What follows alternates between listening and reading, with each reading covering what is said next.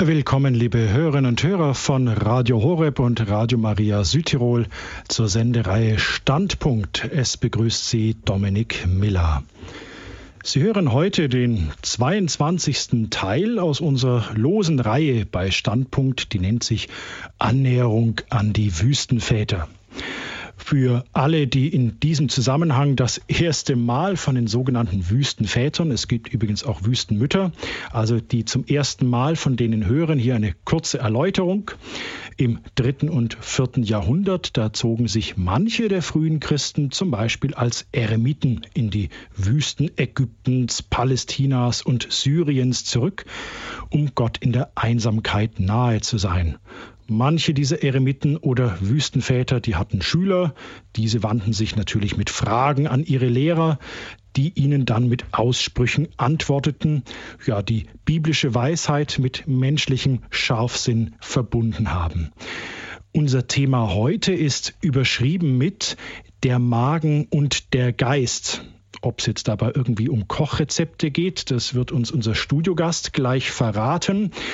Ich begrüße ganz herzlich Herrn Dr. Godehard Stadtmüller. Hallo, herzlich willkommen bei Standpunkt. Hallo. Dr. Stadtmüller, Sie sind vielen Hörerinnen und Hörern von Radio Horeb aus wirklich verschiedensten Sendereien, auch Lebenshilfe, Standpunkt etc. unseres Radios bekannt. Sie sind Jahrgang 50, Sie studierten Medizin und Philosophie. Sie sind Facharzt für Neurologie, Psychiatrie und auch für psychotherapeutische Medizin. Herr Dr. Stadtmüller, jetzt haben wir beide ja schon die eine oder andere Sendung über die Wüstenväter gemacht. Und sicher geht es nicht nur mir so, vielleicht auch manch anderem Hörer. Diese Wüstenväter und ihre Aussprüche, die klingen manchmal ein bisschen skurril oder fremd und die erschließen sich gar nicht so ja aufs erste Hinhören.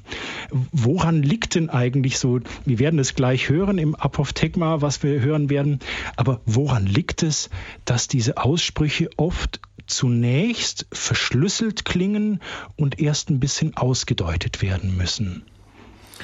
Ja, das liegt an der Situation, die erstens damals herrschte und zweitens an der Überlieferungssituation, die ganz ungewöhnlich ist bei den Wüstenvätern. Äh, die Wüstenväter haben sich natürlich ähm, im beschränkten Maß den Menschen, die nicht in der Wüste lebten, aber mal vorbeikamen, um Rat zu suchen, zugewandt Hauptsächlich aber haben sie für die Mönche selber gesprochen. Ähm, und da war natürlich ein Kontext, wo die Fragen schon sehr, sehr spezifisch waren und die Antworten Antworten für Menschen waren, die sich mit ganz speziellen seelischen und spirituellen Problemen äh, plagten oder der Antwort suchten. Das ist der eine Grund. Der zweite Grund ist, glaube ich, noch wichtiger. Das ist die, Tradiz äh, die Traditionslinie. Die Aussprüche, die sogenannten Aussprüche der Wüstenväter, man müsste besser sagen, die Anekdoten über die Wüstenväter, weil es geht um Erzählungen im Kontext, im Erleben, ähm, wurden mündlich weitergegeben und wurden erst nach sehr langer Zeit aufgeschrieben. Das heißt, alles, was äh, weniger wichtig erschien, äh, ist weggefallen. Und nur das, was über sehr lange Zeit, Jahrhunderte, äh, so bedeutend war, dass die Mönche das dann irgendwann aufgeschrieben haben, das ist uns überliefert. Das heißt, wir haben es mit kristallinen, ganz verdichteten äh, Botschaften zu tun, die wie ein geschliffener Smaragd oder Brillant äh, den Vorteil erstens großer Härte und zweitens äh, großer Brillanz und drittens großen Werts haben, die aber nicht von jedermann ähm, identifiziert werden können so schnell. Es ist so wie ein Brillant, ein Rohdiamant, der in der namibischen Wüste irgendwo am Straßenrand liegt. Er wird eigentlich nur von einem Spezialisten gesehen, denn er glänzt nicht.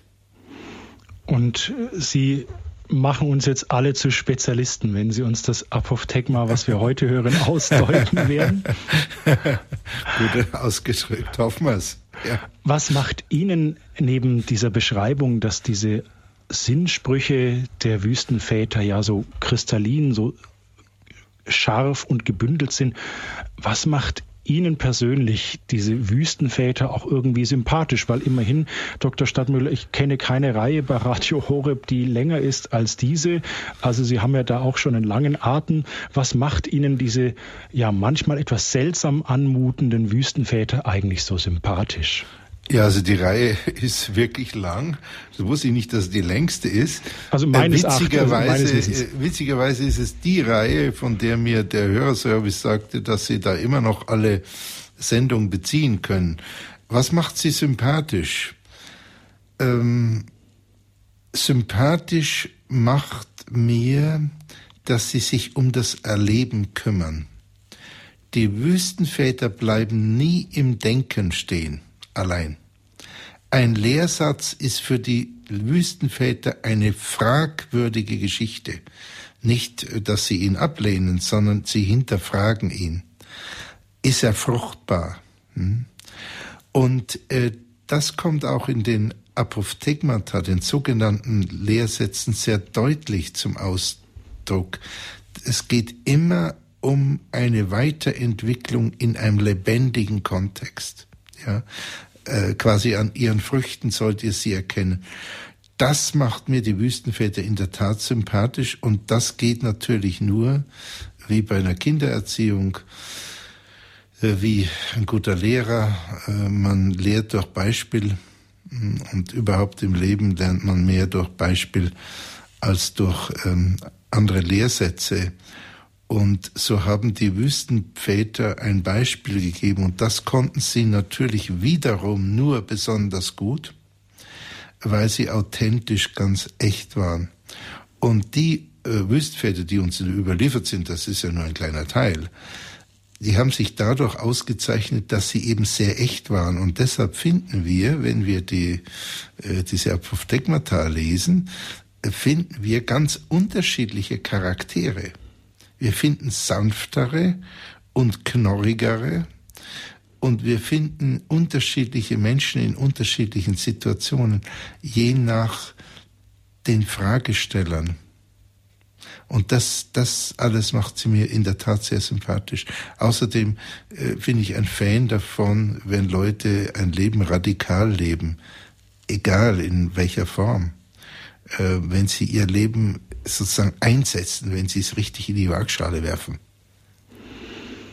Jetzt sind wir sehr gespannt auf das nächste Apophthegma, das wir hören werden. Die Sendung heute bei Standpunkt Annäherung an die Wüstenväter, die haben Sie überschrieben. Also der Titel kommt jetzt nicht vom Wüstenvater selber, sondern vom Dr. Stadtmüller, der Magen und der Geist. Dr. Stadtmüller, bitte, Sie haben das Wort und machen Sie uns zu Experten für diese geschliffenen Diamanten aus der Wüste. Vielen Dank, Herr Miller. Ähm, herzlich willkommen, liebe Hörerin, lieber Hörer. Gute Bemerkung von Herrn Miller soeben. Ähm, die Überschrift äh, habe ich ausgesucht, weil es gar keine Überschriften zu Apophthegmata gibt. Es gibt nur eine Sammlung und die wurde irgendwann mal Lehrsprüche genannt. Ähm, das heutige Apophthegma ist sehr kurz. Es hat nur zwei Sätze. Ich lese es Ihnen vor. Es wirkt etwas kryptisch am Anfang. Jetzt kommt das Apophthegma. Wiederum sprach Abbas Päumen, also Abbas Päumen ist einer der häufig zitierten Wüstenväter, der einen großen Einfluss hatte Wiederum sprach Abbas Päumen, wenn nicht der Oberkoch Nabuzardan gekommen wäre, dann wäre der Tempel des Herrn nicht verbrannt worden. Das bedeutet, wenn die Seele nicht bei den Freuden des Magens Erquickung suchte, dann fiele der Geist nicht in dem Kampf gegen den Feind. Soweit das Zitat. Ich wiederhole es Ihnen nochmal. Wiederum sprach Abbas Päumen, wenn nicht der Oberkoch Nabuzardan gekommen wäre, dann wäre der Tempel des Herrn nicht verbrannt worden. Das bedeutet, wenn die Seele nicht bei den Freuden des Magens Erquickung suchte, dann fiele der Geist nicht in dem Kampf gegen den Feind. Ich möchte noch ein Wort des Dankes vorausschicken. Ein Dank an die Mitarbeiter vom Radio Horeb, die mich immer außerordentlich liebenswürdig und fürsorglich hier in diesem wunder wunderschönen Ort ähm, empfangen.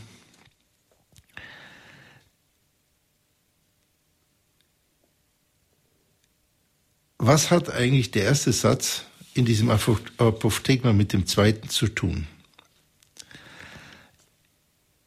In dem ersten Satz geht es um ein zentrales und schreckliches Ereignis der Geschichte des jüdischen Volkes, was ja durch sehr viele schreckliche Ereignisse heimgesucht wurde. Aber das ist eins der allerschrecklichsten. Äh, und Abbas Peumen zieht einen Vergleich, indem er eine Stelle der Bibel, die hier aus dem zweiten Buch der Könige in Beziehung setzt, zu Allgemeinmenschlichen zu dem, was uns alle betrifft. Sehen wir uns diese Stelle an. Zweites Buch der Könige, 25. Kapitel. Die Geschichte der Juden wird in der Bibel ja gesehen als die Geschichte des auserwählten Volkes mit Gott. Es wird also nicht, die Bibel ist insofern kein historisch kritisches Buch, sondern ein Buch, das äh, Geschichte und Geschichten erzählt im Hinblick, wie Gott im Kontakt zu dieser Geschichte ist, sie bestimmt, auf sie antwortet, etc. Die Geschichte des äh, jüdischen Volks, des auserwählten Volkes Gottes, wird in den Büchern Mose erzählt, vom Beginn der Schöpfung über die Erzväter Moses und Josue, die Zeit, als Israel später von Königen regiert wird, wird erzählt in den Büchern Samuel, den beiden Büchern der Könige und den beiden Büchern der Chronik. Ein ganz wesentliches Moment in dieser Geschichte ist die Salbung der Könige, welche geweiht sind, auch dann, wenn sie wie Salomon der Abgotterei frönten. Und immer wieder kommt die Frage auf, inwieweit die Könige und das Volk Israels Gott gegenüber abtrünnig sind und inwieweit sie treu zu ihm und zu seinen Geboten stehen. Eines der wichtigsten Ereignisse in dieser langen Geschichte ist der Bau des Tempels durch Salomon am Beginn des ersten Jahrtausends vor Christus. Und zwar deshalb ist das so ein wichtiges Ereignis und wird sehr, sehr weit beschrieben in der, in der Bibel im Alten Testament, wie der Tempel gebaut wurde, weil dieser Tempel, dieser Tempel in Jerusalem, der Ort des Herrn par excellence war. Er war der Ort des Gebets. Hier war der Gott Israels anwesend nur hier wurde einmal im Jahr und nur vom hohen Priester der ansonsten unaussprechliche Name Gottes ausgerufen. Ein entsprechend einschneidendes Ereignis ist die Zerstörung von Jerusalem durch die Truppen des babylonischen Königs Nebukadnezar und die Zerstörung des Tempels des zentralen Ortes des Gottesbundes mit seinem auserwählten Volk.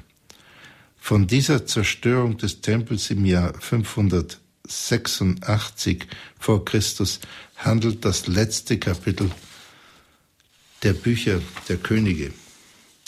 Und das ist genau das Kapitel, auf, den, auf welches Abbas Poemen Bezug nimmt. Ich bitte Sie um ein wenig Geduld und lese Ihnen ein Stück von diesem Kapitel vor, was außerordentlich schreckliche Ereignisse uns vor Augen führt. Vorausgegangen ist, dass äh, drei Könige, wie beschrieben wird, das taten, was Gott missfällt und das Volk auch sich nicht sehr viel besser verhielt. Also das 25. Kapitel. Im neunten Jahre seiner Regierung am zehnten Tage des zehnten Monats zog Babels König Nebukadnezar mit seiner ganzen Heeresmacht gegen Jerusalem und belagerte es. Und sie bauten gegen es rings um einen Wall, so würde die Stadt bis zum elften Jahre des Königs Sedekias belagert. Am neunten Monat, äh, Entschuldigung, am neunten Tage des Monats nahm in der Stadt die Hungersnot überhand. Und der eingesessene Volksteil hatte nichts mehr zu essen. Da wurde die Stadt erstürmt. Alle Kriegsleute waren in der Nacht auf dem Weg durch das Tor zwischen den beiden Mauern am Königsgarten. Die Chaldäer aber standen noch rings um die Stadt, so zogen jene Da jagten die Chaldäer-Truppen dem König nach, und sie erreichten ihn in Jerichos Steppe. Sein ganzes Heer aber hatte ihn verlassen und wurde zerstreut. Sie ergriffen nun den König und führten ihn nach Ribla zum Babelkönig. Dieser sprach ihm das Urteil, da schlachteten sie des Sedekias Söhne vor seinen Augen ab. Den Sedekias selbst aber ließ er blenden und in Ketten legen. So brachte man ihn nach Babel. Am siebten Tage des fünften Monats, das heißt im neunzehnten Regierungsjahr des Babelkönigs Nebukadnezar kam Nebuzaradan, der Oberste der Leibwächter und Diener des Königs nach Jerusalem. Er verbrannte das Haus des Herrn, das Haus des Königs und alle anderen Häuser Jerusalem. Jedes bedeutendere Haus verbrannte er.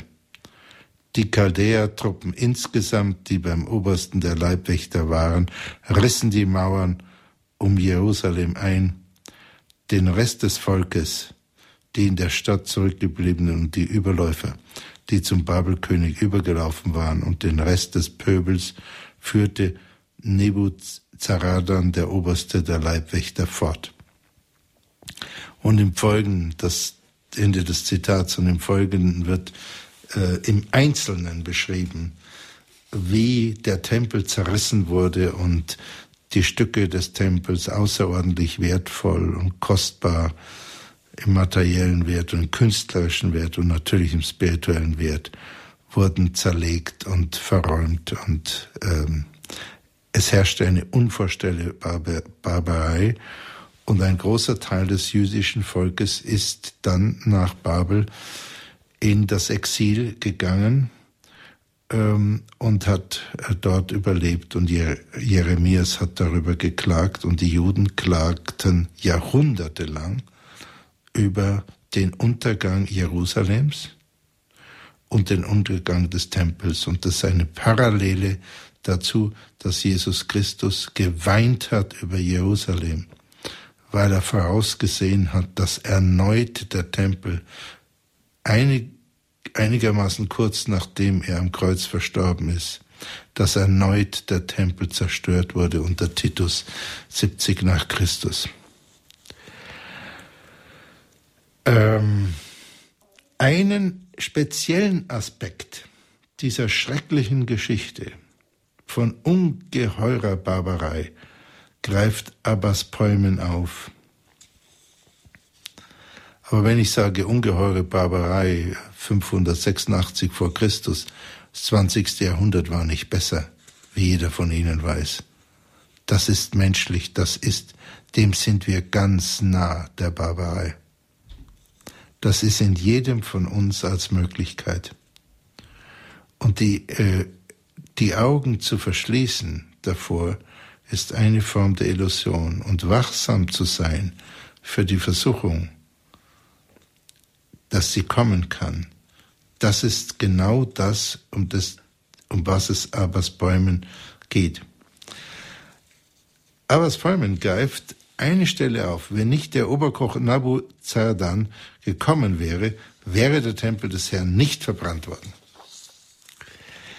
Zwar ist die Stadt schon durch die feindlichen Truppen des babylonischen Königs eingenommen und zerstört worden, aber der Tempel stand noch. Erst als der oberste Leibwächter und Diener des Königs kam, wurde der zerstört. Das war nicht mehr notwendig, dieses Sakrileg auch noch zu begehen. Aber es gibt immer einen Scharfmacher.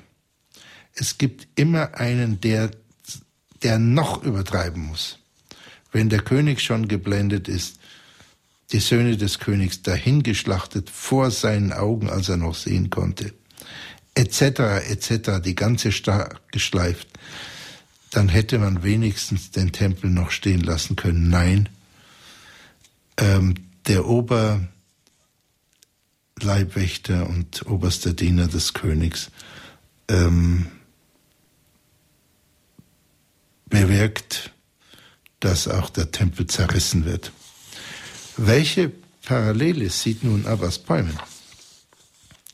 Denn er sagt wörtlich, das bedeutet. Ich lese Ihnen nochmal vor.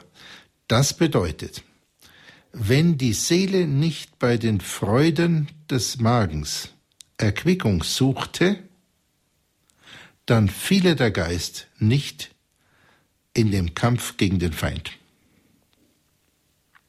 Zitat Ende. Die Bibel, selbstverständlich auch das Alte Testament, ist für die Wüstenväter, für alle Christen das Wort Gottes. Eine inspirierte Schrift und eine inspirierte Schrift zeichnet sich nach dem heiligen Augustinus. Gott sei Dank haben wir den heiligen Augustinus, weil der so scharfsinnig war und so tiefgründig. Nach dem heiligen Augustinus zeichnet sich eine inspirierte Schrift dadurch aus, dass sie viele in sich wahre verschiedene Ebenen hat, nicht nur eine historische, nicht nur eine äh, faktische, sondern auch innere Ebenen. Und in diesem Sinne versteht Abbas Poemen, was die Zerstörung des Tempels mehr als tausend Jahre vor seiner Zeit bedeutet, welche gegenwärtige Bedeutung sie damals zu seiner Zeit und bis heute hat. Nämlich, wenn die Seele nicht bei den Freuden des Magens Erquickung suchte, dann fiele der Geist nicht im Kampf gegen den Feind. Meine lieben Zuhörerinnen und liebe Zuhörer, sehr geehrte Damen und Herren, es geht hier um einen ganz zentralen Punkt einen der entscheidenden Punkte, nämlich den Punkt, dass der Geist nicht im Kampf gegen den Feind fällt. Der Feind ist der Teufel, die dämonischen Mächte. Der Geist ist die Ausrichtung des Verstandes, der Vernunft und des Willens. Diejenigen, welche heute in der Messe waren, haben das in der Passionsgeschichte gehört, als Jesus auf dem Ölberg betete und Blut schwitzte, weil er wusste, dass der Vater von ihm verlangt, dass sich die Schrift erfüllt und der Menschensohn geschlagen, entehrt und gekreuzigt wird. Fand er die Jünger, die er mit ihm zu wachen gebeten hatte, schlafend vor und sagte, der Geist ist zwar willig, aber das Fleisch ist schwach. Das Fleisch wird von Müdigkeit, Appetit und anderen uns allen bekannten Gelüsten rasch verleitet. Wenn der Geist im Kampf gegen den Teufel fällt, hat er verloren. Im Christentum, im Judentum ist das ein sehr ernstes, auch im Islam ist das etwas sehr Ernstes man kann in diesem Leben verlieren und dann verliert man für die Ewigkeit. Es geht um den für die Christen zentralen Aspekt, wie werden wir gerettet? Wie gelangen wir in die ewige Seligkeit, die ich Ihnen, liebe Hörerinnen und liebe Hörer, wirklich ebenso wie mir und Herrn Miller natürlich und seiner Familie, also herzlichst wünsche. Wie gelangen wir in die ewige Seligkeit und die Gemeinschaft mit Gott? Wie werden wir vollkommen? Denn in der Tat sollen wir vollkommen sein, wie unser Vater im Himmel vollkommen ist, sagt Jesus. Also die Frage, wie werden wir gerettet und selig? Erstens, zuerst durch die Gnade.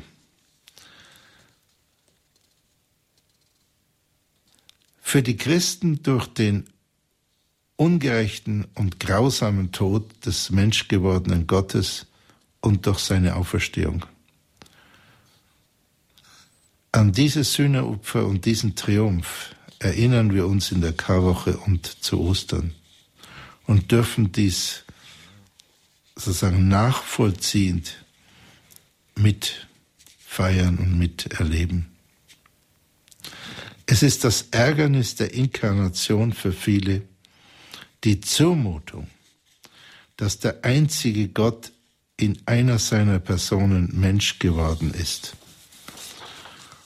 Und es ist das noch größere Ärgernis des Kreuzestodes, dass der allmächtige Gott schmählich hingeschlachtet wurde.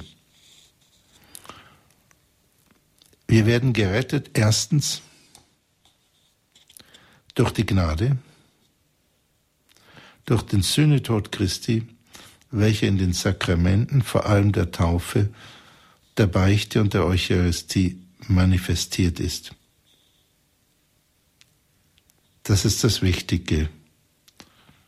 Dennoch können wir in die Irre gehen, scheitern und die ewige Seligkeit verfehlen. Denn es kommt zweitens auf uns an. Es kommt auf die Gnade an, aber es kommt auch auf uns an.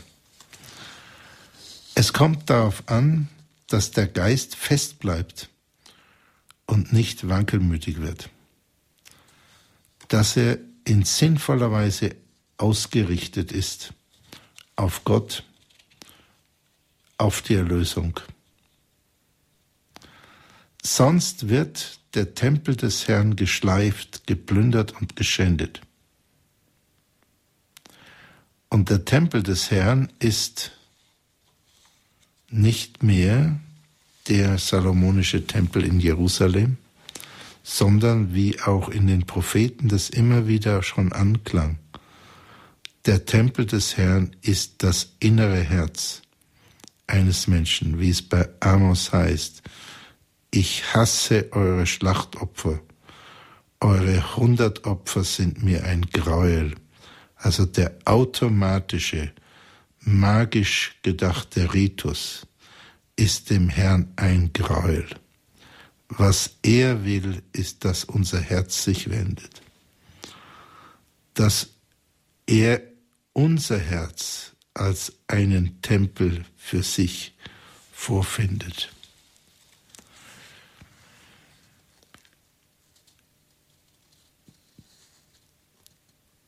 Wenn unser Geist wankelmütig wird, sich nicht mehr ausrichtet, wird der Tempel des Herrn geschleift und geschändet, beziehungsweise unser Geist fällt im Kampf mit dem Teufel. So sagt es Abbas Palmen. Die Frage ist, was können wir tun?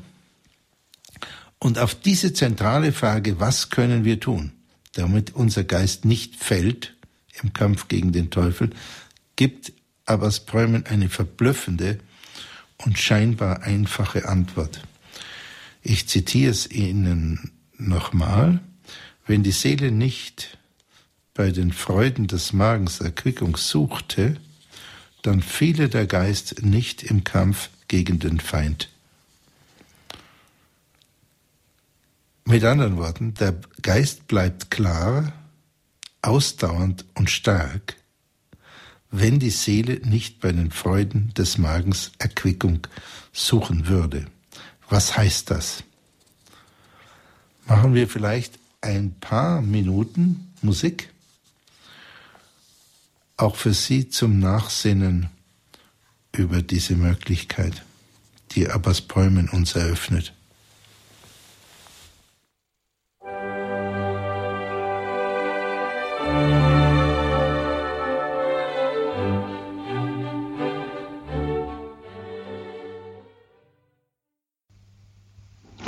Sie hören Standpunkt bei Radio Horeb heute mit einem weiteren Teil aus unserer losen Reihe Annäherung an die Wüstenväter. Heute ist das Thema überschrieben Der Magen und der Geist. Wir hören einen Vortrag von Dr. Godehard Stadtmüller. Liebe Hörerinnen, liebe Hörer, ähm, wir waren dabei stehen geblieben, uns nochmal klarzumachen, was Abbas Päumen uns sagen will. Wirklich ein genialer Seelenführer. Er möchte uns sagen, der Geist bleibt klar, ausdauernd und stark, also zielgerichtet, fest, wenn die Seele nicht bei den Freuden des Magens Erquickung suchen würde. Was heißt das? Mit Seele, also griechisch Psyche, ist hier gemeint vor allem unser Gemüt. Wenn also unser Gemüt, unsere Gefühle sich erquicken bei den Freuden des Magens, dann äh, wird unser Geist wankelmütig und fällt, sagt Abbasbäumen, im Kampf gegen den Feind, beziehungsweise er ist immun gegen, dagegen im Kampf zu fallen, wenn die Seele nicht sich beim Magen, bei den Freuden des Magens Erquickung sucht. Die Freuden des Magens scheinen zu sein Essen und Trinken, klar. Aber Späumens sagt natürlich keineswegs, dass man Essen und Trinken äh, möglichst lassen soll. Er sagt allerdings, wenn du willst, dass dein Geist nicht im Kampf gegen den Feind fällt, dann soll deine Seele diese Erquickung nicht suchen. Die Freuden von Essen und Trinken. Warum spricht er nicht von den Freuden des Gaumens?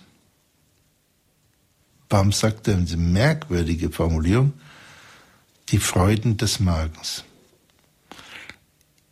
Ist nicht die Lust, die uns an Essen und Trinken anzieht, im Geschmack und vor allem im Geruch. Die Wüstenväter sind auch deshalb lehrreich, weil sie äußerst genau beobachteten, was förderlich und was hinderlich ist.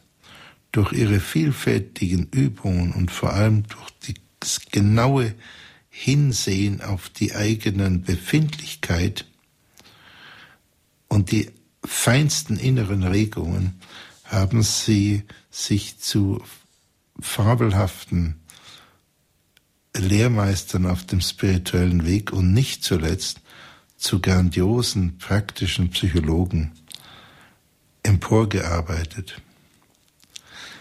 Ich persönlich glaube, dass Abbas Päumen recht hat.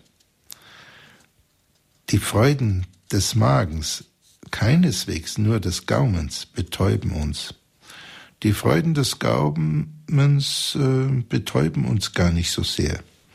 Was uns betäubt, ist das wohlige Völlegefühl im Magen und die Müdigkeit nach dem Essen, vor allem bedingt durch die Dehnung des Magens, die vermehrte Blutzufuhr zum Magen und Darm und durch den Insulinanstieg, also ein Körperhormon, was auf vermehrten Zucker ähm, ausgeschüttet wird und dann zu einer nachfolgenden Müdigkeit führt.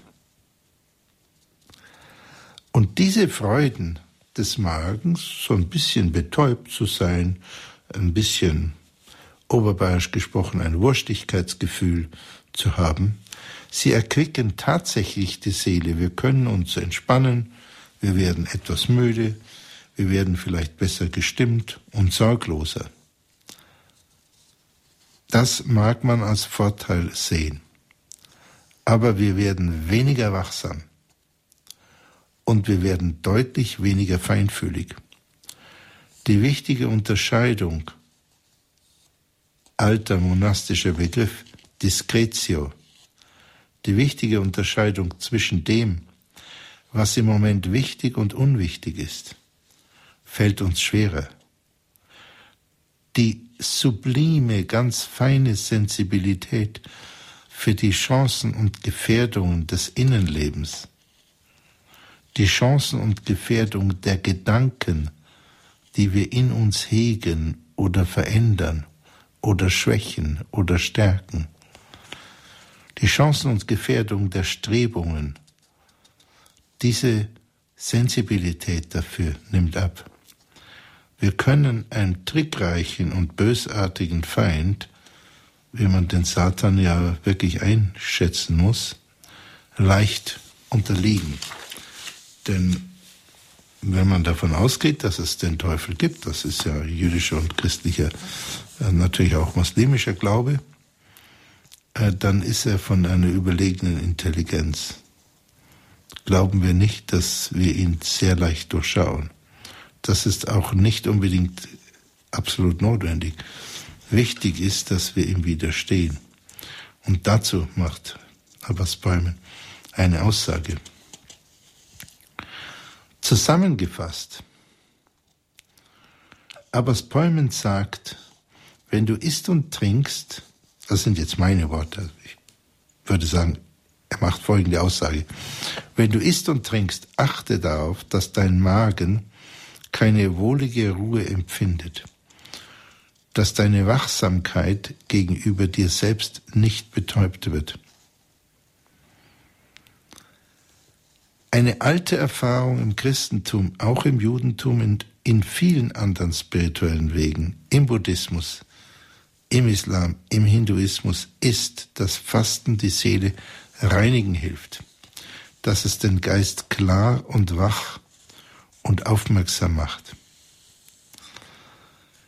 Es macht den Geist auch offen für die Stimme Gottes, sei es, dass sie aus unserem Innern zu uns spricht oder aus einer Begegnung, aus einer Körperempfindung, aus einem feinen Hören des Wortes Gottes wie etwa im Gebet oder in der Stille.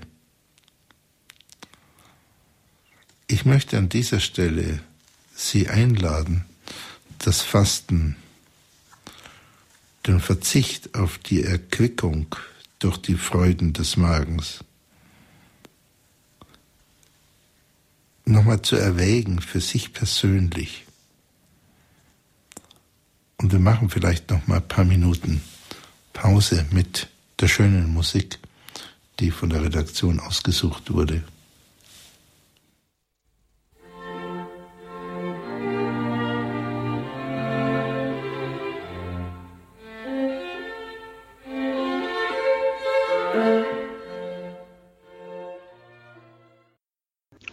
Sie hören Radio Horeb, die christliche Stimme im deutschsprachigen Raum. Heute Abend ein weiterer Teil aus unserer losen Reihe Annäherung an die Wüstenväter. Der heutige Vortrag ist überschrieben mit Der Magen und der Geist. Wir hören einen Vortrag von Dr. Godehard Stadtmüller.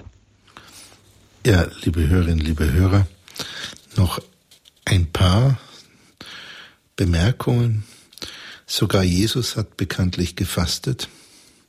Ich habe mich schon als Bub gefragt, ab und zu finde ich, dass äh, Kinder die besten Fragen stellen, weil sie die, die elementarsten Fragen stellen. Ich habe schon als Bub gefragt, wenn er der Sohn Gottes ist, warum hat er dann gefastet? Braucht er doch gar nicht. Nicht, nicht einfach zu beantworten. Als Mensch scheint er das gebraucht zu haben ähm, und nicht nur als Vorbild. Und er hat das ja äh, bis zu dem Grade gefastet, in der Büste noch dazu, äh, bis er vom Satan in unterschiedlicher Weise versucht wurde. Und zum Thema die Erquickung des Magens, zuerst äh, bietet der Satan ihm an, dass er doch aus ähm, Steinen Brot macht. Und Jesus sagt nicht, Brot ist unwichtig oder ist wertlos, gar nicht, überhaupt nicht. Er sagte im Vater unser, gib uns unser tägliches Brot. Aber er sagt hier auch, der Mensch lebt nicht am, vom Brot allein, sondern von jedem Wort, das aus dem Munde Gottes kommt. Und wir werden, wenn wir fasten, empfänglicher für die feinen Impulse, die Gott zu uns spricht. Jedenfalls ich bin davon überzeugt, dass er nahezu fortgesetzt zu uns spricht. Die Frage ist nur, können wir es gut genug hören? Und Jesus trägt uns explizit auf, fastet und betet, damit ihr nicht in Versuchung fallt. Ganz genau analog sagt Abbas Päumen, die Seele möge sich keine Erquickung bei den Freuden des Magens holen, sondern in einem fortgesetzten Zustand eben nicht erquickt zu sein, im Bereich des Magens verbleiben. Und dann bleibt der Geist wachsam und fällt nicht im Kampf gegen den Teufel. Und wiederum sagt Jesus, denn der Geist ist willig, aber das Fleisch ist schwach. Wir haben es genau mit einem Analogon äh, von dem zu tun, was Abbas Bäumen sagte. Wie wollen wir den, den Geist, ähm, obwohl er willig ist, dazu befähigen, durchzuhalten, wenn das Fleisch schwach ist. Und das geht eben über das Fasten. Noch ein weiteres Zitat von Jesus Christus. Er sagt eindeutig über die Dämonenaustreibung, als er befragt wird, sagt er, diese Art wird nur ausgetrieben durch Fasten und Beten. Hm? Es sind nicht unbedingt nur die Dämonen, die in irgendeiner anderen Person vielleicht anwesend sein können, sondern das sind auch die Dämonen in unserem Herzen. Das sind die Dämonen in unserem Verstand. Das sind die Dämonen, die sich in unsere Strebungen einnisten. Sie können ausgetrieben werden durch Fasten und durch Beten. Ich wünsche Ihnen, liebe Hörerinnen und Hörer, dass Ihr williger Geist sich sanftmütig und stark durchsetzt und dass der Tempel Ihres Herzens in den Anfechtungen stehen bleibt als Ort Gottes. In diesem Sinn wünsche ich Ihnen und mir ein gutes Fasten. Und ich bedanke mich für die Aufmerksamkeit. Vielen Dank, Dr. Stadtmüller, für Ihre Worte. Wir sind hier bei Standpunkt Annäherung an die Wüstenväter. Unser Thema heute der Magen und der Geist. Wir hörten einen kurzen Vortrag von Dr. Godehard Stadtmüller. Er ist Facharzt für Neurologie, Psychiatrie und psychotherapeutische Medizin. Dr. Stadtmüller, ich bin hängen geblieben oder was sich bei mir ein bisschen quergestellt hat in meinen Hirnwindungen, das ist dieses, ähm, naja, dieses Einerseits unser täglich Brot gib uns heute. Gott möchte, dass wir satt sind, dass wir genug zum Leben haben. Und dennoch ist dieses wohlige Völlegefühl des Magens, wenn wir genug zum Essen haben, auch eine Gefahr. Wie geht jetzt das zusammen, Dr. Stadtmüller? Das verstehe ich noch nicht. Ach, das wundert mich, Herr Miller, aber gut, dass Sie es fragen. Also, ähm, das geht ja auf allen Ebenen zusammen. Ich habe jetzt nur von der spirituellen Ebene gesprochen, weil die natürlich Abbas Päumen anspricht, aber auch physiologisch. Wenn wir immer bis zur Erquickung des Magens essen, dann werden wir bald äh, dick und träge. Und dann haben wir ein höheres Risiko für eine Reihe von Zivilisationskrankheiten. Und ähm, da wir alle älter werden, im statistischen Mittel, eine höhere Lebenserwartung haben, ist die Wahrscheinlichkeit, dass wir Zivilisationskrankheiten, die zum Teil ernährungsbedingt sind, ähm, haben, immer höher. Also eine äh, Frage des Maßes eigentlich, darauf läuft es raus. Äh, ja, eine Frage des Maßes und auch der Art. Ähm, und zum Spirituellen, glaube ich, ist das sehr ähm, nachzuvollziehen, was Abbas Bäumen gesagt hat, was Jesus Christus auch sagt. Wir bleiben alerter, wenn wir nicht äh, betäubt sind. Und auch, es gibt viele Argumente, äh, und auch, wir sind äh, von der Evolution her darauf angelegt, dass wir vor 10.000 Jahren oder vor 20.000 oder 200.000 Jahren, äh, dass wir einem angeschossenen, mit dem Pfeil angeschossenen Großwild drei, vier Tage im Dauerlauf, dann wieder gehen, dann wieder Dauerlauf ähm, nachgegangen sind ähm, und dann erst, wenn es erlegt war, was gegessen haben. Und sehr lange haben wir nichts zu essen gehabt oder wenig zu essen gehabt. Hm? Und äh, so dass das auch physiologisch einfach besser ist für uns.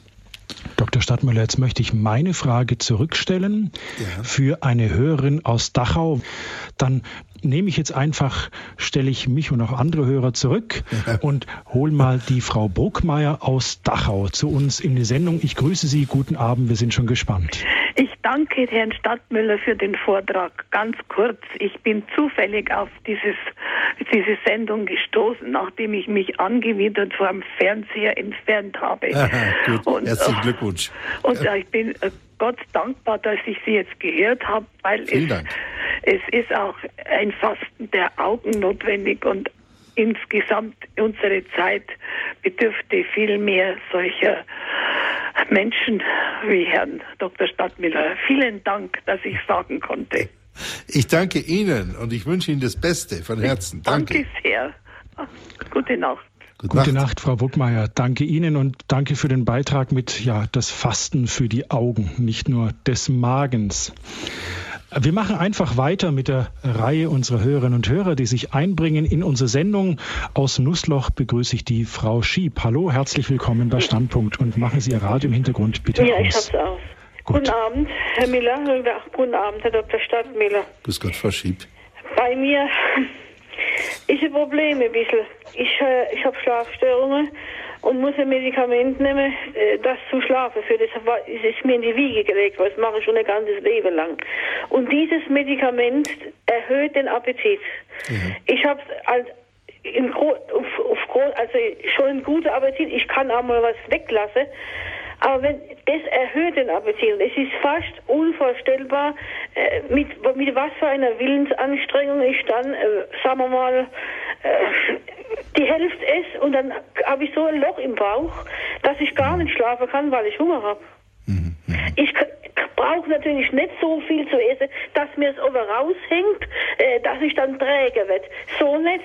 Aber ich habe, das merke ich, wenn ich ein Mittagessen und wenn ich ein leichtes Mittagessen habe, dann, äh, dann werde ich müde. Es ist auch im Geschäft so, wenn ich in die Kantine esse, äh, dann muss ich sowieso das essen, was die, was die machen. Und äh, es, ist, es ist ein Dilemma. Ja. Darf ich was dazu sagen? Ja. Ja. Ähm, ich erkenne, dass das für Sie schwierig ist, ja. weil das ja auch sehr lange geht. Ja. Und ähm, vielleicht ist es ein Medikament, was tatsächlich Appetitsteigerung macht. Ja, das steht auf dem Beipackzettel drauf. Ja, aber auf Beipackzetteln steht immer viel.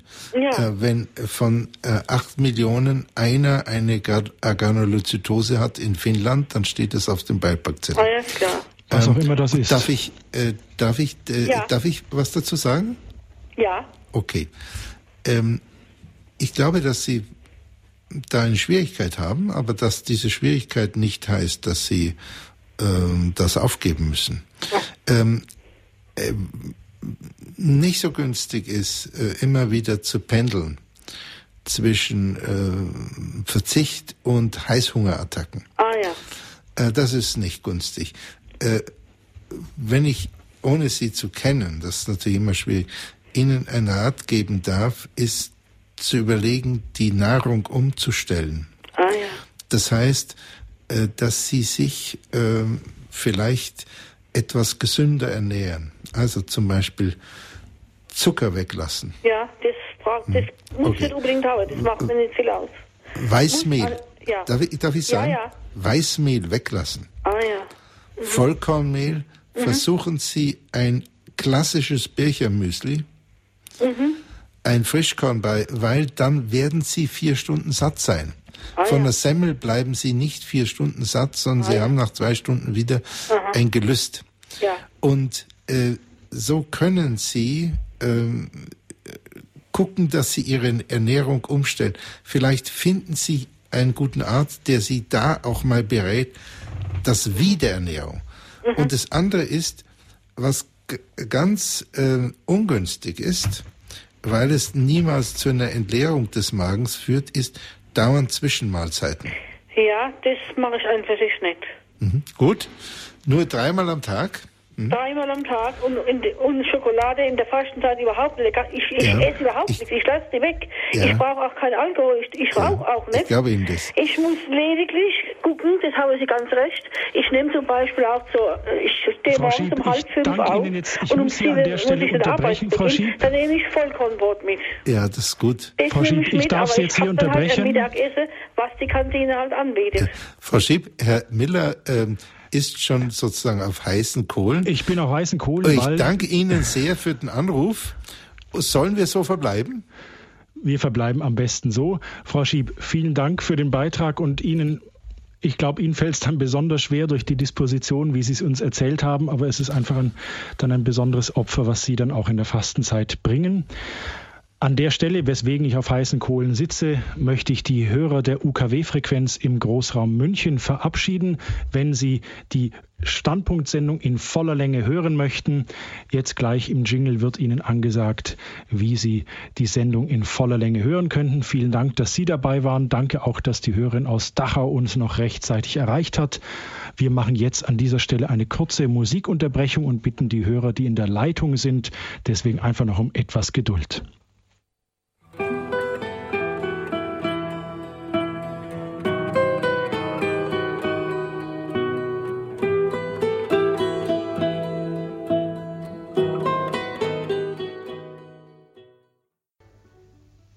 Sie haben eingeschaltet bei Standpunkt auf Radio Horeb heute mit einem weiteren Teil aus unserer losen Reihe Annäherung an die Wüstenväter. Unser Thema heute der Magen und der Geist.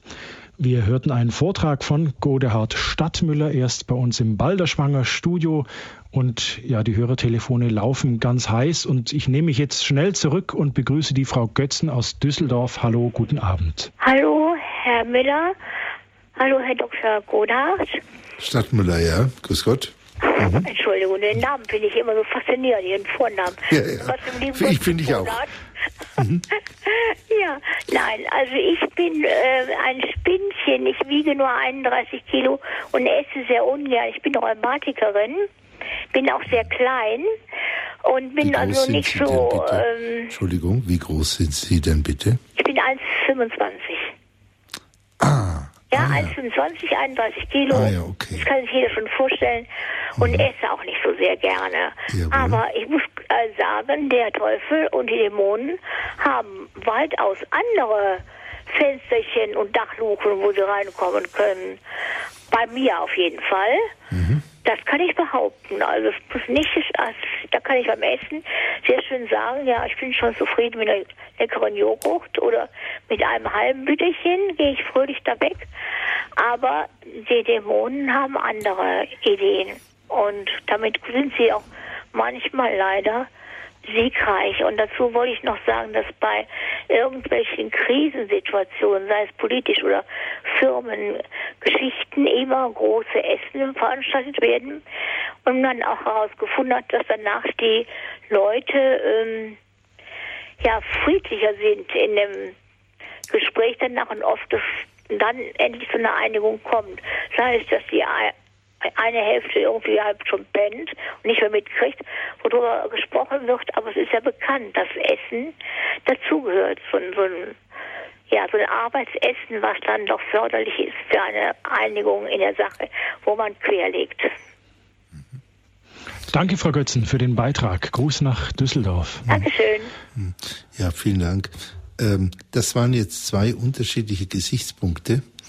Äh, das eine ist, ähm, dass Sie geschildert haben, dass ähm, Sie sehr wenig wiegen, obwohl Sie ja auch eine geringe Körpergröße haben und äh, dass Sie sowieso eher wenig Lust auf Essen haben. Und bezeichnenderweise haben Sie selbst gesagt, mit so ein bisschen äh, und dann mit einem halben so und so, da gehe ich fröhlich weg. Hm? Das heißt, Sie haben ganz genau diese Erquickung mit dem bisschen. Und dann ist für Sie vielleicht nach Abbas Präumen genau zu sagen, ich faste jetzt von der Erquickung des Magens und esse ein bisschen mehr hm? dann wäre das für sie eine Form des Fastens, nämlich Fasten von der Erquickung. So, äh, so unbeleuchtet war Abbas Bäume nicht. Er war schon ein sehr, sehr äh, feinsinniger Psychologe. Ich darf das nochmal vorlesen. Wenn die Seele nicht bei den Freuden des Magens Erquickung suchte, dann fiele der Geist nicht in dem Kampf gegen den Feind das wird bei den meisten heißen, weniger essen oder anderes essen oder weniger trinken. Aber bei manchen kann es durchaus, zum Beispiel bei Anorektikern, magersüchtigen Menschen, kann es durchaus heißen, mehr zu essen. Das ist wieder die Frage der Unterscheidung Diskretio. Und zum anderen, was Sie genannt haben, diese berühmten Arbeitsessen, vielleicht mit einem Upgrading des Hotels hinterher, die Arbeitsessen, die dann tatsächlich dazu äh, führen, dass die Leute ein bisschen friedlicher miteinander äh, umgehen und dann sind sie ja auch manchmal außerordentlich dick, nicht alle. Ähm, da, da stimme ich bei.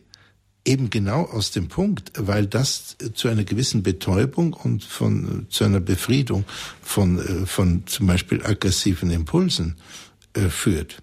Keine Frage. Davon spricht aber Abbas Bäume nicht, sondern er spricht davon, ob der Geist im Kampf gegen den Feind fällt. Das ist noch mal was anderes. Wir freuen uns, wenn es Frieden zwischen den Menschen gibt, und es ist extrem wichtig. Ich bin wirklich dankbar, dass wir die längste Friedenszeit in Deutschland haben, äh, in der gesamten deutschen Geschichte im Moment keine Frage. Aber die Unterscheidung der Geister und wann der Geist im, im Kampf gegen den Feind fällt, das ist nochmal etwas anderes. Und ähm, beides äh, gilt es nebeneinander zu betrachten. Frau Lemke aus Mülheim an der Ruhr, ich grüße Sie, willkommen bei Standpunkt. Ja, guten Abend, Herr Dr. Müller, Dr. Stadtmüller und Herr Müller. Ja, guten Abend. Äh, Gruß nach äh, ins Ruhrgebiet. Ja, äh, ich habe äh, achteinhalb Jahre in Essen gelebt. Also ich ah, habe ich hab sehr, sehr gute Erinnerungen an das, mhm. an das Ruhrgebiet in beruflicher Hinsicht und auch so persönlich von den Menschen, von der Landschaft. Ja, und kulturell ist auch ganz viel hier mhm. geboten. Ja, ja, ja, mhm. hat sie viel getan. Ich wollte eine Erfahrung mitteilen und eine Frage. Mhm. Ähm, ich habe vor einigen Jahren mal äh, eine Kur im Schwarzwald machen müssen. Ja. Ähm, und ähm, äh, mir ist damals geraten worden von meinem Arzt, äh, doch mit Alkohol sehr, sehr vorsichtig umzugehen, am besten gar nicht darauf zu verzichten. Mhm. Habe dann einen Ausflug mitgemacht in die Vogesen. Da mhm. wurde ähm, Käse und Rotwein gereicht und nun habe ich gedacht, na gut, du verzichtest jetzt auf den Rotwein. Mhm. Alle haben Rotwein getrunken. Mhm. Ich habe den Wirt gefragt, was es geben kann und er sagt, ich kann Ihnen einen Holundersaft geben. Mhm. Na gut, habe ich gesagt, das mache ich mal. Mhm. Und nachdem ich den Holundersaft getrunken habe, habe ich gedacht, so was Köstliches. Das ist ja viel, viel besser als der Rotwein. Mhm. Und da ist mir nur, also das mag jetzt für jeden anders sein, aber mhm. mir ist daran aufgefallen, äh, ich konnte plötzlich sehen, dass der Verzicht ein Gewinn war für mich. Mhm. Also wenn, ich meine, wenn wir das Fasten nur als Verlust Benissimo, äh, bravo, sehen, bravo. Bitte? Super.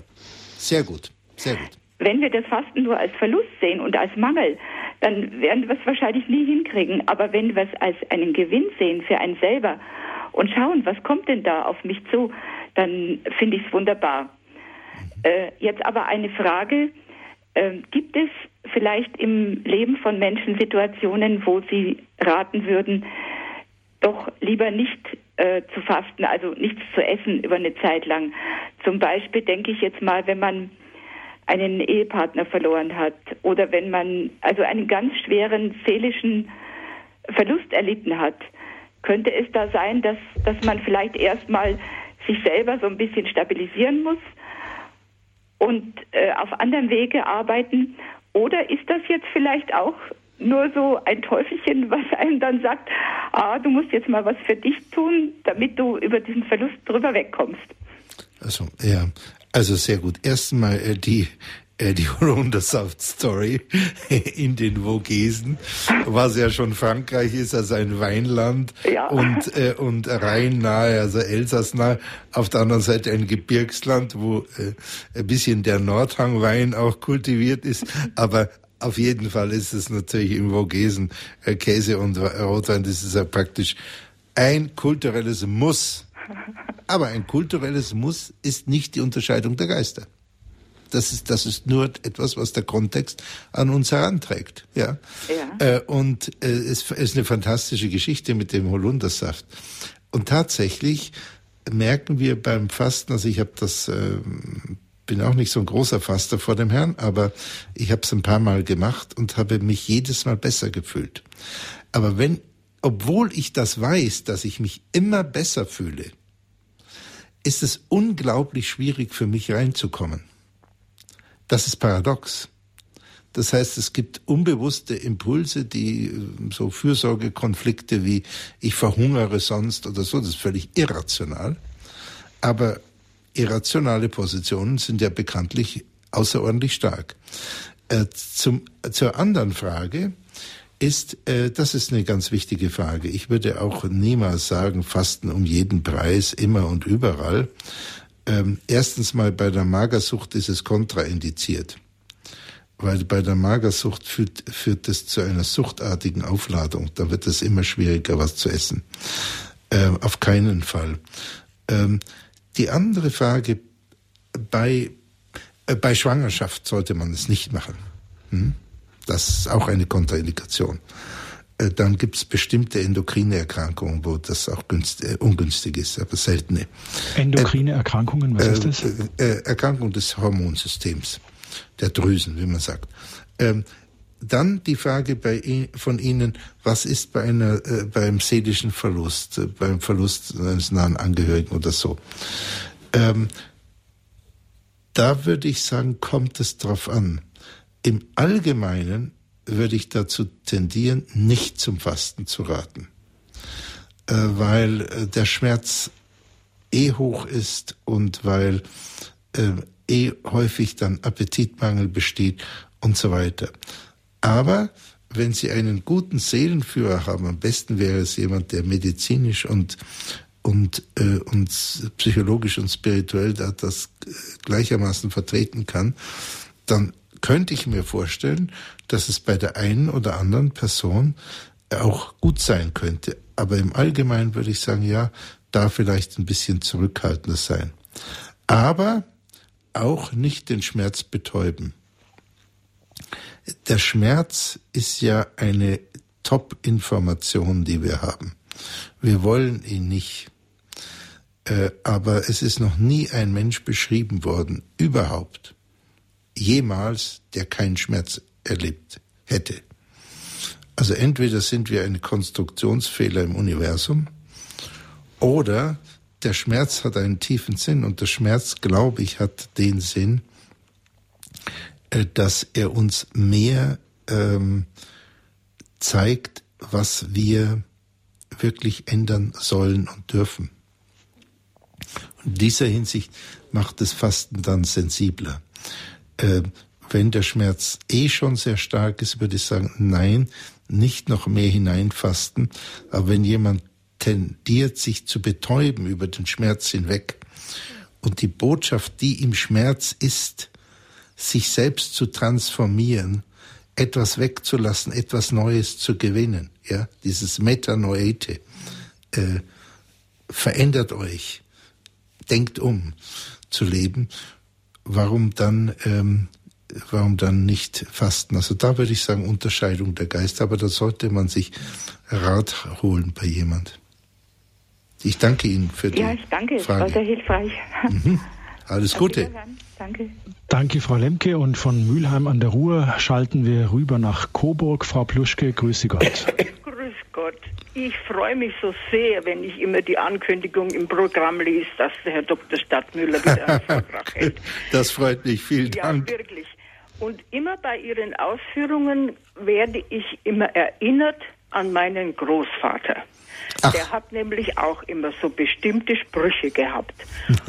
ich habe ihn immer einmal im Jahr kennengelernt, wenn Ferien waren, weil meine Mutter ist eine Bauerntochter gewesen. Und in den Ferien, da war ja immer mit der äh, Essen äh, in den Städten nicht so gut äh, bestimmt. Wo, äh, wo war denn das? War, wo war denn der Bauernhof?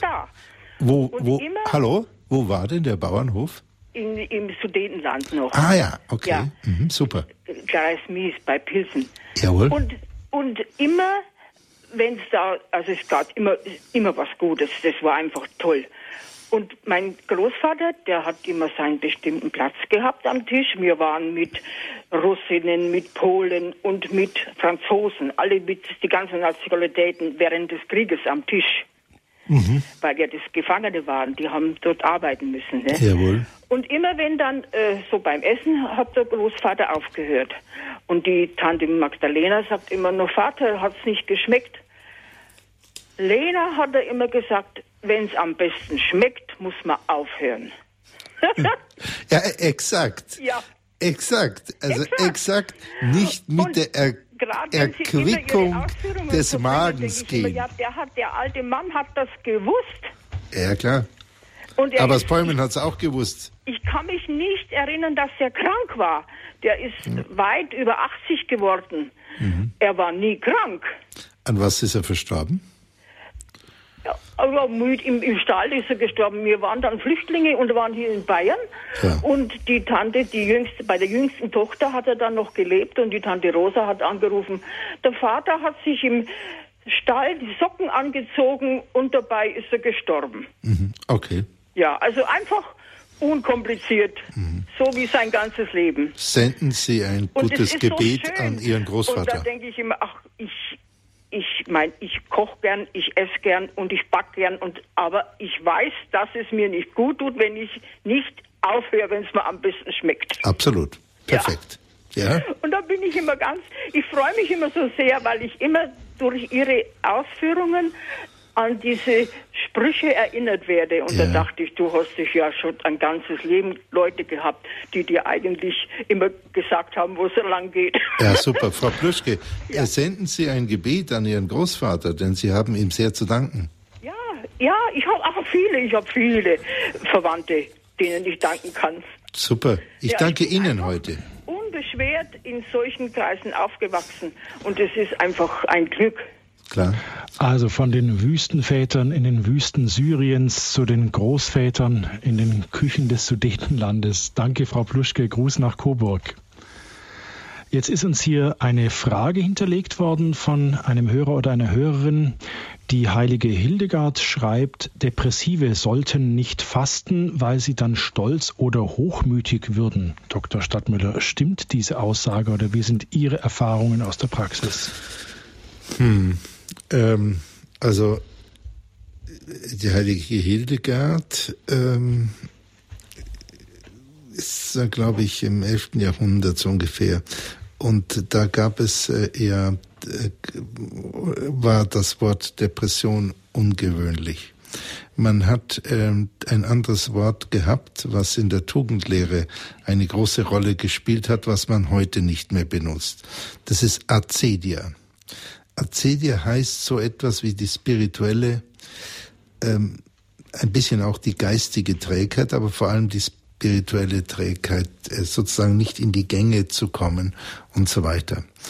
Es gibt, ähm, das ist eine sehr interessante Frage, weil es gibt eine riesige Menge von äh, äh, mittelalterliche und spätmittelalterlicher Literatur äh, zum Thema Acedia, auch ähm, die heilige äh, Teresa die Große von Avila, der heilige Johannes von Kreuz und so weiter. Auch die Frage, der ist die dunkle Nacht der Seele, ist das Acedia oder ist das eine Prüfung Gottes oder ist das Depression?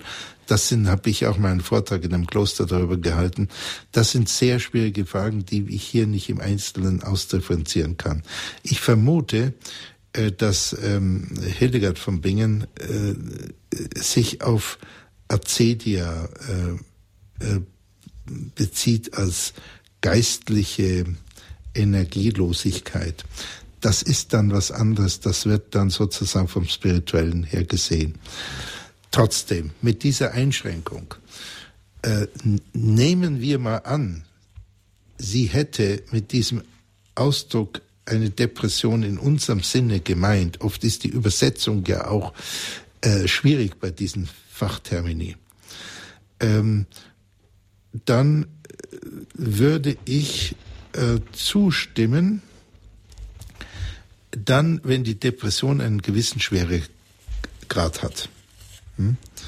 Äh, wenn es eine mittelschwere oder bis schwere Depression ist, dann würde ich sagen, ähm, im Moment äh, auch tendenziell nicht fasten, also im Sinne von völliger Nahrungsabstinenz für eine Zeit, äh, weil der Organismus, also der gesamte Organismus, der leibseelische Gesamtorganismus durch die Depression unter einen ungeheuren Stress kommt. Ähm, das wäre mein Grund. Die Begründung der heiligen Hildegard ist, ist eine andere, eine sehr interessante, die Sie mit der Frage vorlegen, nämlich, dass ähm, der dann Fastende, der eine Depression hat, was immer jetzt mit dem Terminus gemeint sein mag, äh, sonst beim Fasten äh, Gefahr liefe, stolz zu werden. Da hat die heilige Hildegard durch ihre äh, scharfsinnige Beobachtung oder durch ihre Inspiration etwas ähm, erkannt, was wir physiologisch inzwischen auch wissen, nämlich, äh, dass bei sehr starkem Fasten über längere Zeit werden äh, körpereigene Botenstoffe im Gehirn ausgeschüttet, sogenannte Endorphine. Jetzt geht es da nicht um die Einzelheiten hier in der Sendung, aber diese Endorphine machen Glücksgefühle. Hm? Und mit dem Fasten zusammen äh, kann das dazu führen, dass jemand das Gefühl hat, er hat alles im Griff, auch seinen Körper hat er total im Griff und äh, alles ist äh, seins. Das heißt, ähm, er wird sich weniger bewusst, äh, dass er hm, eine hinfällige Kreatur ist, dass er des Beistandes äh, von Gott bedarf, dass er der Erlösung bedarf, äh, und wird sich nicht bewusst, dass er eine sündige Kreatur ist. Ich darf nochmal in diesem Zusammenhang ähm, ein Apophthegma des äh, heiligen Antonius des Großen ähm, zitieren. Antonius der Große sagt, die Größe des Menschen besteht darin, dass er sich demütigt und seine Sünde, äh, da, ne, Entschuldigung, die Größe des Menschen besteht darin, äh, dass er seine Sünde vor Gott emporhält. Unglaublicher Ausspruch. Und mit Versuchung rechnet bis zum letzten Tag. Das ist die Größe nach dem heiligen Antonius. Und diese Größe des Stolzes ist eigentlich eine Pseudogröße für Menschen. Und insofern hat die heilige Hildegard hier auch was Physiologisches ähm, richtig gesehen. Man muss aber sehr genau auf die Begrifflichkeit achten Und da müsste man den Originaltext des Latein genau sehen, was das in der damaligen Zeit heißt. Und ich vermute, dass der als Depression übersetzte Ausdruck Acedia ist. Und da müsste man sehr, äh, da müsste man das noch neu überlegen. Komplizierte Frage. Aber ich danke Ihnen sehr für die Frage. Das ist eine wichtige Frage. Sie haben eingeschaltet bei Radio Horeb und hören die Sendereihe Standpunkt heute mit einem weiteren Teil aus der losen Reihe Annäherung an die Wüstenväter. Heute das Thema der Magen und der Geist. Unser Gast im Balderschwanger Studio ist Dr. Godehard Stadtmüller und uns sind Hörerinnen und Hörer zugeschaltet. Aus München begrüße ich Frau Behnert. Grüße Gott. Hallo, grüße Gott. Ich freue mich, dass ich jetzt mich endlich mal aufgerafft habe, Sie anzurufen, denn das war wieder mal eine Sendung, die mich ganz ergriffen hat. Das freut mich. Ja, vielen Dank für Ihren Vortrag, Herr Dr. Stadtmüller. Und aber ich muss besonders Radio Horeb mal ganz allgemein danken. Super, denn jawohl. ich bin in einer Lebenssituation, dass ich mich wieder viel mehr dem christlichen Glauben zuwende. Und das kommt nicht zuletzt durch die guten Sendungen von Radio Horeb. Mhm. Und ich habe das Glück, dass ich, während ich arbeite, ich bin ganz allein in meinem Atelier und dann kann ich Radio hören mhm. und ich höre fast gar nichts anderes mehr als christliche Sender. Mhm. Und äh, was hat das mit dem Fasten zu tun? Also ich faste seit 15 Jahren fast mehr oder weniger regelmäßig, eine Wie? Woche im Jahr. Eine Woche im Jahr? Ja, also das mhm. manchmal mache ich auch zwei Wochen, also einmal im Frühjahr und einmal im Herbst. Mhm. Und äh, diesmal habe ich mir aber vorgenommen, zwei Wochen zu fasten. Jawohl. Ich habe schon eine Woche hinter mir, bin jetzt beim achten Bravo. Tag. Wie geht's Ihnen? Und ich werde bis Ostersonntag fasten. Also Jawohl. dann fange ich wieder an zu essen. Wie geht's Ihnen? Mir geht's sehr gut. Ja, man hört es auch. Ja. ja, ja, doch, mir geht's Bravissimo, Sie sind ein gutes Beispiel für die ja, Hörerinnen und, und Hörer. Ich möchte Ihre Hörer damit auch ermutigen zu fasten. Jawohl. Und zwar, es ist eine Verjüngungskur für Leib, Seele und Geist so und man fühlt sich danach wie neu Keine Frage. Mhm. Und äh, diesmal möchte ich das halt noch auch in äh, einer seelischen Richtung vertiefen. Also ich möchte mich mehr dem christlichen Glauben zuwenden und mhm. ich würde auch gerne die nächste Woche irgendwo in ein Kloster gehen oder so. Ich weiß noch nicht, wie ich das einrichte, aber vielleicht mhm. gelingt mir das irgendwie. Mhm. Denn ich gehe auch gerne zur Messe, aber das ist eine ganz, wieder ein anderes Thema, denn ich bin seit vielen Jahren aus der Kirche ausgetreten und bin jetzt dabei, wieder einzutreten. Mhm. Und äh, das hilft mir alles ganz enorm, dass ich auch meinen Weg finde. Super. Äh, Frau Behnert, herzlichen Dank. Ich freue mich sehr über diese schöne äh, und, und, und fröhliche, auch anmutige Stimme, äh, wo man wirklich merkt, dass es Ihnen gut geht. Ähm, ich glaube, dass das äh, nicht sein muss, dass Sie in ein Kloster gehen, Erzähl aber Sie. dass es eine sehr gute Idee ist. Ja. Ähm, äh, ich halte es für eine sehr gute Idee. Es gibt in etlichen Klöstern gibt es ähm, routinemäßig so Programme mit Fasten. Ja. Ich glaube, dass es. Wo, wo sind Sie denn her? Ähm, ich bin in München. Ich wohne in München. Sie sind in München. Ja. Haben Sie ein Auto? Ja, klar. Hm, klar, natürlich. Und haben Sie Motorrad? Nein. Ja, das war nur Spaß. Also, Sie haben ein Auto. Es, äh, was Sie machen könnten, ist, Sie könnten in dem Kloster Niederalteich anrufen. Ja. Das ist ein Benediktinerkloster an der Donau mit einer, jetzt kommt's unterstrichen, extrem schönen Kirche. Oh, das also war für einem. Barock-Juwel. Ich bin Malerin. Was meinen Sie, wie mich das begeistert? Also das, äh, die ist außen gotisch und innen vollkommen umgestaltet, aber perfekt. Also perfekt.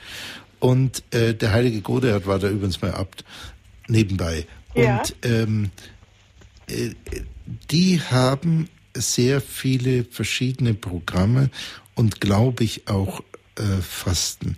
Und Ja. da könnten Sie einfach fragen, ob die im Moment ein Programm haben und wenn sie es nicht haben, ob sie einfach im Kloster sein können ja.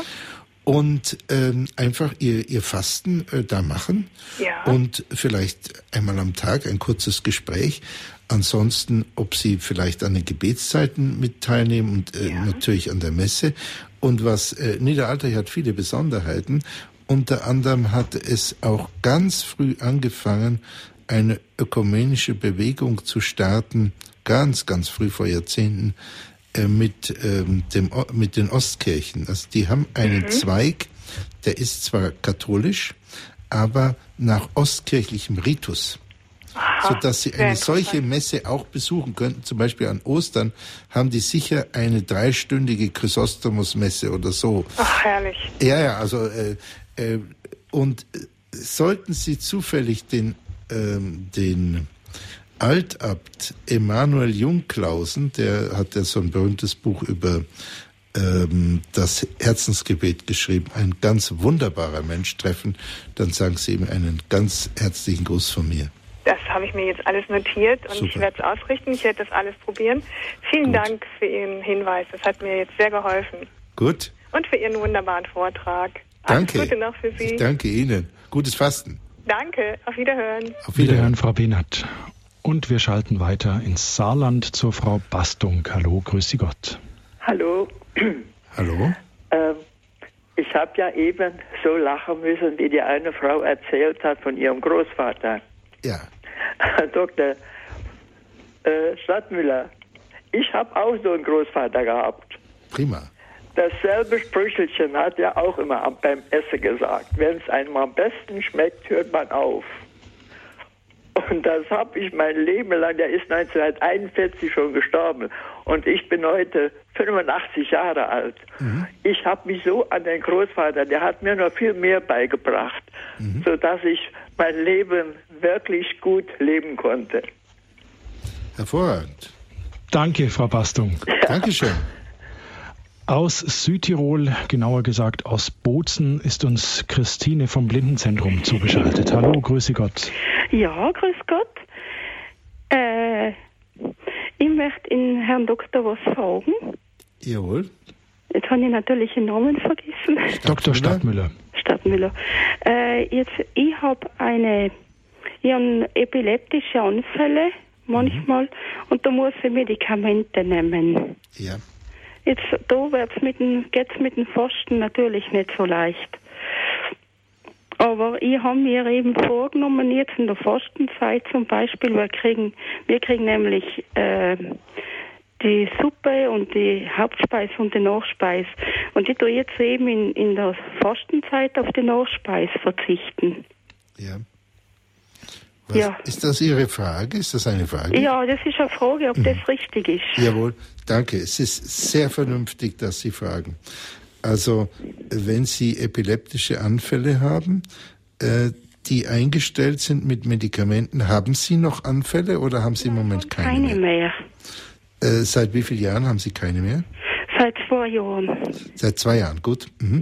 Das ist ein großer Erfolg. Sie sollten nicht fasten. Mhm. Mhm. Weil Fasten, auch wenn es sehr positiv ist, bedeutet einen gewissen physiologischen Stressor. Mhm. Und äh, Ihr System ist etwas vulnerabler, etwas empfindlicher. Ja? ja Leute haben ja. unterschiedliche Empfindlichkeiten ja. und äh, deshalb sollten Sie nicht fasten. Aber ähm, Sie sollten glaube ich, das gut bedenken, ob Sie am Nachtisch vielleicht was weglassen. Bitte sprechen Sie aber darüber mit dem Arzt, der Sie kennt. Ja. Hm? Nein, und ich schon Obst essen als Nachspeise, soll schon. Aber ich lasse die Süßigkeit, die Süßspeisen weg. Jawohl. Mhm. Gut. Äh, sprechen Sie nochmal mit Ihrem Arzt. Ich könnte mir vorstellen, dass er dabei stimmt. Ja. Mhm. Ja. Mhm. Aber grüßen Sie, grüßen Sie eine der ganz, ganz wunderbaren Städte, Bozen, ja? Ja, ich bin, ja. bin, darf öfters dort sein, auch beruflich und freue mich da immer sehr. Mhm, mhm. Bei einem Gebetskreis bin ich auch dabei. Jawohl, schön. Das macht mir ganz eine große Freude. Sehr gut. Und Radio Horeb gefällt mir ganz gut und Radio Maria, mein mhm. Lieblingssender. Gut. Danke für das Lob, tut uns gut, Frau Christine. Ein Gruß nach Bozen. Dank Ihnen. Dr. Stadtmüller, ich möchte noch mal Ihre Frage aufgreifen, die Sie selber in der Sendung brachten, die Sie als Kind stellten. Mhm. Warum der Sohn Gottes ja fasten muss, obwohl er doch der Sohn Gottes ist. Eigentlich ist er doch nah am Vater, hört immer die Stimme des Vaters, sollte man meinen. Können Sie uns das noch ein bisschen ausdeuten? Ja, also für, Sie haben jetzt auch keine Antwort darauf, sonst bleibt die Frage, oder? Richtig, ich habe ja keine Antwort darauf. Ich genau. frage ja Sie, Dr. Stadler. Genau. Also ähm, ich äh, finde es sehr verblüffend, dass so viel über Jesus geschrieben wurde und Bibliotheken, die ich natürlich auch nicht kenne, aber dass gewisse Fragen äh, nicht gestellt werden und äh, gewisse Sachen werden nicht besprochen. Zum Beispiel habe ich noch nie jemand äh, etwas über die Gefühle von Jesus sprechen hören. Ähm, das musste ich dann selber machen am Radio Horeb. Ich, ich wollte gerade sagen, Sie waren es doch. Ja, ich habe es dann schließlich gemacht, weil gemacht. ich zu Pfarrer Kocher sagte, niemand spricht über die Gefühle von Jesus. Und dann hat er gesagt, machen Sie es doch. Ähm, und zum Beispiel, wenn Jesus 40 Tage fastete, ähm, man hat dann äh, in der in Mythologisierungstheologie hat man gemeint, das ist eine semitische Redeweise, das heißt sehr viel und so weiter. 40 steht für sehr viel. Inzwischen gibt es sehr viele Leute, die 40 Tage fasten, 30 Tage, 40 Tage fasten. Ich bin vollkommen überzeugt, dass Jesus, so wie Elias, 40 Tage äh, wirklich buchstäblich in der Wüste gefastet hat. Aber warum stellt sich niemand die Frage, hat er getrunken? Er, ich meine, warum stellt sich niemand diese elementaren Fragen? Wie Jesus mit sich umgegangen ist. Warum stelle ich mir solche Fragen nicht? Also gewisse Sachen werden, kommt mir vor, fast ausgeblendet. Interessiert sich kein Mensch dafür. Ähm, jetzt zurück äh, zu Ihrer Frage. Ähm, ich glaube, dass es ein bisschen ein, ein Geheimnis auch ist oder ein großes Geheimnis. Man soll nicht immer alles aufs Geheimnis schieben, wenn man keine Antwort hat. Aber das Geheimnis ist, da gibt's ja nun wirklich auch einen lange, lange, langen Weg zu versuchen, das zu verstehen. Das Geheimnis ist die Doppelnatur. Wie es im Glaubensbekenntnis auch heißt, ganzer Mensch und ganzer Gott, wahrer Mensch und wahrer Gott. Und als wahrer Gott hätte sozusagen äh, Jesus sozusagen gar nichts tun müssen. Ähm, Aber er war eben auch wahrer Mensch. Er war als wahrer Mensch war er allen menschlichen Bedingungen ausgeliefert, wie es heißt, uns in allem gleich außer der Sünde. Und da kommen wir jetzt aber an eine ganz enge Grenze. Wenn er uns in allem gleich ist, außer der Sünde, dann kann er zwar in Versuchung geführt werden, aber nicht sündigen. Was heißt dann in Versuchung geführt werden können, aber nicht sündigen zu können? Wenn er weiß, dass er eh nicht sündigen kann, äh, kann man dann überhaupt davon sprechen, dass er in Versuchung geführt werden kann? Sehr schwierig. Ich glaube, dass Jesus tatsächlich in Versuchung geführt werden konnte dass es eine echte Versuchung war. Und äh, dass hier diese, äh, dieser, dieser ganz nahe Kampf mit dem Satan auf Du und Du dann tatsächlich auf sehr vielen Ebenen, vielleicht sogar auf einer äußeren Ebene, auf jeden Fall auf einer inneren Ebene, auf einer physiologischen Ebene und auf einer spirituellen Ebene und auf anderen körperlichen Ebenen und auf der psychologischen Ebene natürlich tatsächlich auf der charakterlichen Ebene stattfand. Und dass Jesus, damit startete er, bevor er dann Leute heilte, äh, verkündete und Dämonen austrieb und Sakramente einsetzte, hat er gestartet mit äh, dem Fasten. Das heißt, er ist da da nochmal dran gereift. Und dann, wenn wir uns ein Beispiel an Jesus äh, nehmen wollen, dann wäre eins vom ersten, dass wir sagen, ja gut, dann machen wir es wie Jesus, dann fasten wir. Und äh, das, was er dort erlebt hat, also äh, den, äh, den Hunger, dann vorhin diese, diese Dame hat äh, zitieren die heilige Hildegard über Depression und Fasten gesprochen. Auch die Gefahr des Hochmuts, ja, die Gefahr, ich lege dir alles zu, hier alle Macht der Erde lege ich vor dir nieder. Zuerst Stein in Brot verwandeln, dann du bekommst alle Macht über das Universum. Ja, du musst nur mich anbeten. Ja, dass die, diese maximale luziferische Hochmutsversuchung, die sind, äh, es ist an Jesus hautnah herangeritten. Und vielleicht wollte er auch diesen Kampf. Vielleicht wollte er als Mensch auch äh, diese Auseinandersetzung, um dann auch der sein zu können, der tatsächlich die Dämonen auch kennt. Man muss sie ja erstmal kennen. Und das ist ja bekanntlich sehr schwer. Und sie dann auch austreiben kann. Das sind alles Spekulationen von mir. Ich würde nie behaupten, so war es. Aber es interessiert mich schon enorm. Und äh, das ist da sind ein paar von den Gesichtspunkten, die mir plausibel erscheinen. Ich würde ja sehr gerne, also ganz ernsthaft, ich würde in aller Verehrung, würde ich sehr gerne Jesus auch dazu fragen. Das äh, können wir in der, äh, in der offenen äh, Weise nicht. Ähm, aber wir haben die Wüstenväter. Und die Wüstenväter haben versucht, das Leben Jesus sehr, sehr genau nachzudeklinieren. Und darum sind sie auch in die Einsamkeit gegangen, auch in das Gebet äh, so stark und natürlich äh, in das Fasten.